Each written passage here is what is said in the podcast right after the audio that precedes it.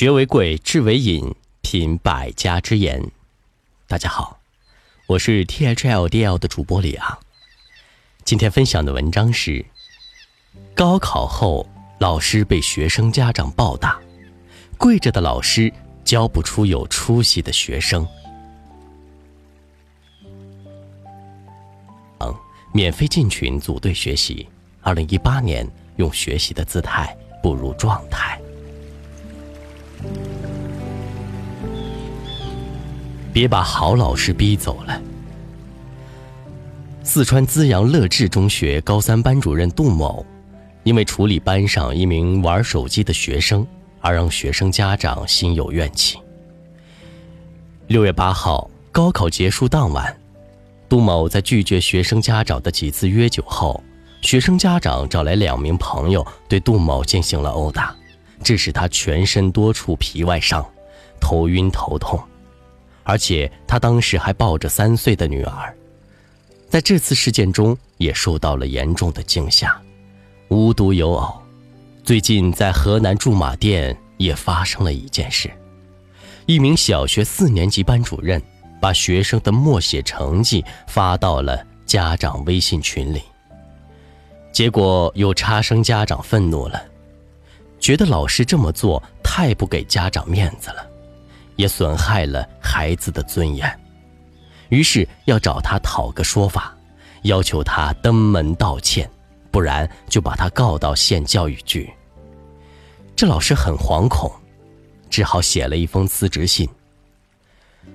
我冒了一身冷汗，如果写错字的同学心灵受到了伤害，回家自杀了，或者若干年后自杀了，该如何自处啊？看来是吓得不轻。反正他说自己心生魔障，坚决要辞职。这是在网上引爆舆论，支持这名老师的不在少数。有网友评论说：“老师骂孩子、罚孩子不可怕，可怕的是老师对孩子不管不问。”这老师每个月拿着两千六百零七块的微薄收入。对学生认真负责，希望每一个学生都能好好进步。当家长的竟然看不到老师的辛苦和不容易，反而闹出了这么多破事。虽然后续报道说这老师已经在学校继续上课了，可这条新闻无疑还是寒了大部分负责老师的心。这两个事件，也反映出了一个大问题：好老师不好当。中国的好老师尤其不好当。熊孩子加上蛮横不讲道理的家长，总会把你折腾个遍体鳞伤。当老师不用心管肯定不行，孩子成绩变差，家长会来学校里闹，用心管了也不行。你批评我们家孩子，伤害我们家孩子自尊，你得道歉。学生调皮闹事，你不责备，闹出事来，锅是老师的；责备了，处罚了，学生寻死觅活跳楼了，锅还是你老师的。就算不跳楼，学生捅你刀子报复你，或者家长来学校撒泼打滚，也很棘手。批评处罚一下，学生就跳楼自杀。二零一四年，湖北云阳某初中男生金某某，因为在早自习的时候看小说。上物理课的时候，又在课堂上下象棋，班主任老师把他叫到办公室里批评了几句。老师也没有什么过激言语，但可能是请家长到学校这话触动了金某某。五分钟后，他走出办公室，从四楼教室跳下身亡。学生自杀，老师肯定脱不了干系，一下子思想压力很大。而且当地教育部门也很可能会追究他的责任。学生不服管教，杀死老师。二零一七年十一月，湖南沅江三中高三二班的班主任老师鲍芳布置班上同学观看一部励志电影，并要求每个人写一篇观后感才能离开。班上的尖子生罗某很不服，当场表示反对。鲍芳当即批评了罗某。不仅说他当天态度不端正，还批评了他最近成绩起伏较大。随后，罗某去了鲍方办公室，在鲍方的办公室里，鲍方正要给罗某的家长打电话，罗某突然掏出弹簧刀刺向鲍方，鲍老师身中二十六刀，不治身亡。可叹鲍方还一直对罗某照顾有加，安排他坐到教室前排，还帮他争取了助学金。但事后罗某却这么说：“我不觉得班主任对我多好。”对他也不了解。老师管教学生，家长护犊子逞凶。同样也是二零一七年，湖南永州一名江姓女老师，因为班上有一名同学语文考试只考了三分，就对他进行了批评教育。结果学生家长不服，不好好管教自己孩子，反而觉得是老师的错，跑来把老师痛打一顿，把老师打进了医院。更过分的是发生在信阳，当地某中学语文老师李老师根据学校规定没收了学生黄某的手机，还让他写下检讨并停课回家反省。结果黄某的父亲满身酒气来到学校，大骂老师是没事找事，对李老师拳打脚踢，打掉了他的眼镜，还打穿了他的鼓膜。中国传统都是讲究尊师重道的。可为什么现在搞成这样？家长和老师的关系搞成这样了。细细想来，与这几十年的社会环境变化大有关系。家长对孩子过分宠溺，现在越来越多的家庭只生一个孩子，全家老老少少都围着这个孩子转，一个孩子六个人宠着，把这个孩子当成了心肝宝贝，越来越宠溺。在家长眼里，孩子在家里都受不得委屈，更容不得孩子在学校里受委屈。管你老师安的什么心，都不能批评这个孩子。网上看到一个例子，说一位小学老师，因为某个学生课堂上不认真听讲，下课以后把他叫到办公室稍微批评几句，结果第二天孩子他妈就闹上学校，指着老师鼻子骂：“我生的孩子还轮不到你来骂。”你有什么资格说我的孩子？老师的权威正在下降。我有个朋友静静，在县里面一所二流高中当班主任。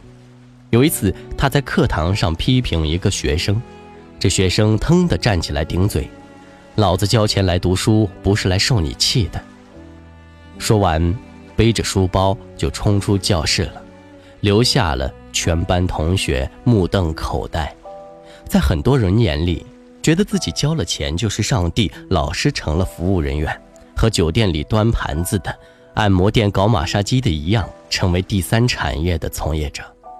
在很多学生及家长眼中，老师教不好是老师的服务不到位。至于学生听不听，花钱买服务的学生当然也有不听你的权利，毕竟顾客是上帝嘛。于是乎，学生真把自己当上帝了，老师的师道尊严丧失殆尽，学生当然也越来越无法无天了。家长对老师的信任度也同样在下降。网上看到一个故事，说有个初中数学老师，发现班上有个优等生，最近数学成绩下降的厉害，于是想让学生周末到他家来，他给孩子补补课，结果给孩子家长打电话。孩子家长刚听完说要补课，就阴阳怪气地说：“这老师，你们老师真会挣钱，搞钱的本事真厉害。”这老师一脸无辜：“我帮孩子补课不收钱，我从来不收补课钱。”好说歹说，家长才信。这位数学老师很感慨：现在的家长都把我们当成什么人了？也正因为家长对老师的信任度降低，所以很多教育方面的问题，双方没有办法坦诚交流，造成了很多误解，也给了老师的工作带来了麻烦。家长对孩子甩手不管，却当了老师的监工。还是我朋友静静的故事，他告诉我，现在当老师太苦了，学生很多不听话、不服管，告诉家长也没用。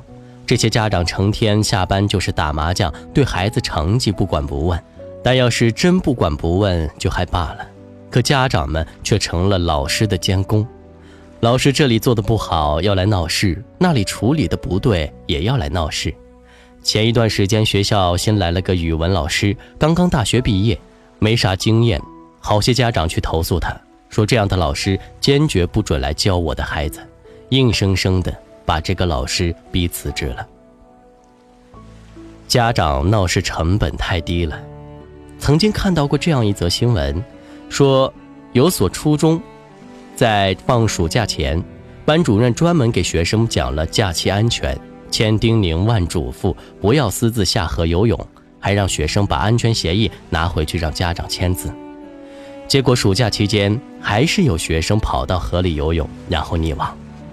学生家长觉得学校也有责任，想让学校赔偿未果，干脆把孩子棺材停到了校门口，还拉着横幅抗议，大肆宣传学校害死了他的孩子。学校本来没有责任的，但架不住家长闹起来还影响不好，还是给了死者家属二十万慰问金。你看看，这种明明没责任的，都因为家长闹事而妥协。那你要是因为管学生而真的闹出点啥事儿来，岂不是更麻烦？所以，学生越来越不好管，与此也有很大关系。家长无理取闹所需要付出的成本太低了。